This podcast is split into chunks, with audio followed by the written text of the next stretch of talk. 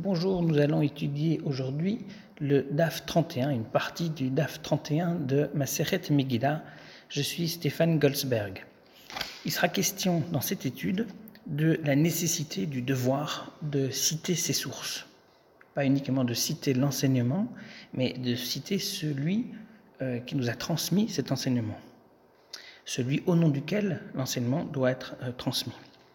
Dans le sixième Pérec, le sixième chapitre de Pirkei Avot, il est dit Torah niknet be'arba varim. Et la Torah est acquise de 48 manières. Je ne vais pas dresser toute la liste, mais la dernière façon d'acquérir la Torah, c'est Veha Omer Davar Beshem. Et celui qui rapporte quelque chose, une parole, Beshem Omro, au nom de celui qui l'a dite. Ha'alamata, Kola Omer Davar Beshem Omro, tu as appris que quiconque apporte un enseignement au nom de celui qui l'a proféré, Mevi Geoula Laolam, apporte la délivrance dans le monde. Chez Nehemar, et ceci en raison du verset, justement de Megillat Esther, va Tomer Esther, la Meler Beshem Mordechai. Esther a dit au roi, au nom de Mordechai. Ce qu'elle a dit au roi, elle ne l'a pas simplement dit, elle l'a dit au nom de qui? Euh, ça avait été euh, transmis. Il se trouve, euh, et c'est ironique, que cette Mishnah apparaît comme un enseignement orphelin d'un auteur, puisqu'il n'est pas dit selon quel Tana, selon quelle autorité cet enseignement a été transmis. En fait, il y a une différence qu'on ne perçoit pas toujours dans Chazal entre, d'une part, les proverbes et d'autre part, les citations. Plusieurs citations de La Fontaine ont été transformées en proverbes. Quelle serait la différence? C'est que la citation demeure rattachée à son auteur, alors que le proverbe, en tant que proverbe, euh, est sans auteur. Et sans, auteur identifiable, euh, on parle parfois en linguistique de on locuteur, un locuteur on, c'est-à-dire on dit, comme on dit. Il s'agit d'une sagesse populaire partagée et il y a toute une discipline de la linguistique qui ne s'occupe que de la nature du proverbe, c'est la parémiologie. Alors, on normalement, on ne peut pas dire quel est l'auteur d'un proverbe, mais d'une citation, oui, sachant que le même élément, la même phrase peut faire l'objet d'une citation et puis devenir orpheline de son auteur et devenir un proverbe. En l'occurrence, on apprend de cette Mishnah euh, qu'il est très important de rapporter euh, l'auteur de l'enseignement. Or, à la fin de Megillah 31b, nous avons deux braïtot qui soulèvent la question de la mention de l'auteur d'un enseignement. Tanoura Banan il sera question de la manière euh, dont il euh, convient de lire la Torah euh, les différentes fois dans la semaine où on lit la Torah. Est-ce qu'on la reprend du début ou est-ce que chaque fois qu'on relit la Torah, chaque fois qu'on ouvre la Torah pour la lire en public, on poursuit là où on s'était arrêté? Il y aura deux avis. Tanoura Banan. Makom chez Mafsikim Bashabat. L'endroit de la Torah où nous nous sommes arrêtés Shachrit, le samedi matin dans la lecture, Sham Korin Bamincha. C'est à cet endroit-là qu'on recommence la lecture l'après-midi de Shabbat lorsqu'on lit la Torah de nouveau. Ou Bamincha, Sham Korin Basheni. Et l'endroit où on s'est arrêté le samedi après-midi dans la lecture, c'est à cet endroit-là qu'on reprend Basheni, donc le lundi matin. Ou Basheni, Sham Korin Bahamishi. Et l'endroit où on s'est arrêté le lundi matin, c'est à cet endroit qu'on reprend la lecture le jeudi matin.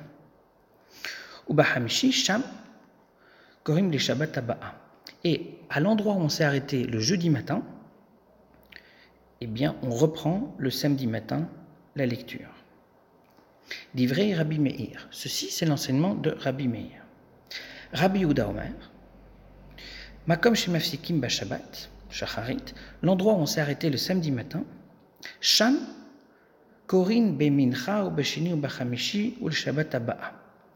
Il nous dit que l'endroit où on s'est arrêté le samedi matin, c'est à cet endroit qu'on reprend à la fois le samedi après-midi, le lundi matin, le jeudi matin et le samedi qui suit, le samedi matin qui suit.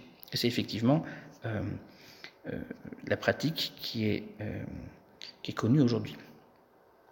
Amar Rabizera, et Rabizera de dire, Alacha, Makom shemafsikim bashabat shacharit, sham korin bamincha, bashini ou bachamishi, ou les shabbat aba'a. Donc, que dit Rabizera Il nous dit que la halacha, elle est conforme à. Et puis il répète la règle, la règle de Rabbi Yehuda. Il nous dit le contenu de la règle. Et la Gemara de s'étonner. Velema, mais il aurait dû dire halacha que Rabbi Yehuda, puisque manifestement Rabbi Zera prend parti et se présente comme tranchant la halacha. On vient de voir qu'il y a une controverse entre Rabbi Meir qui voulait suivre de manière, euh, qui voulait lire de manière suivie chaque fois euh, la, Torah, et Rabbi Yehuda qui disait on reprend chaque fois au même endroit où on s'était arrêté le samedi matin, mais il n'avait qu'à dire et Rabbi Yehuda. Il y a tout de même deux éléments. Il y a l'auteur de l'enseignement et l'enseignement lui-même. Au lieu de cela, qu'est-ce qu'il fait? Il ne cite que l'enseignement sans citer l'auteur. Et l'Agmara de s'étonner qu'il ne cite pas tout simplement l'auteur. Michou de Ipreliou. Car la, raison pour laquelle il a répété, Rabizera a répété l'enseignement, c'est parce que la paternité de chacun de ces deux enseignements a été inversée. Les avis se sont inversés. Donc, on a transmis qu'il y avait une controverse, ça, ça n'a pas été perdu, mais qui soutenait quoi? Voilà un point qui a été euh, négligé, ou en tout cas ça a été inversé. Et donc, de crainte de dire à la Rabbi Yehuda, alors que Rabbi Yehuda soutenait dans d'autres versions l'avis de Rabbi Meir, et de crainte donc qu'on croit que la halakha est conforme à Rabbi Meir, eh bien Rabbi Zera il a préféré répéter la règle sans son auteur pour qu'on se concentre sur le contenu de la règle, peu importe qui l'ait dit finalement, au cas où il y a une controverse sur qui euh, de Rabbi Meir et Rabbi Houda a dit cette règle, en tout cas, Rabbi Zera, il voulait s'assurer que la règle soit claire et que c'est de cette manière-là qu'il voulait trancher. Nous avons une deuxième braïta euh, qui présente un problème analogue.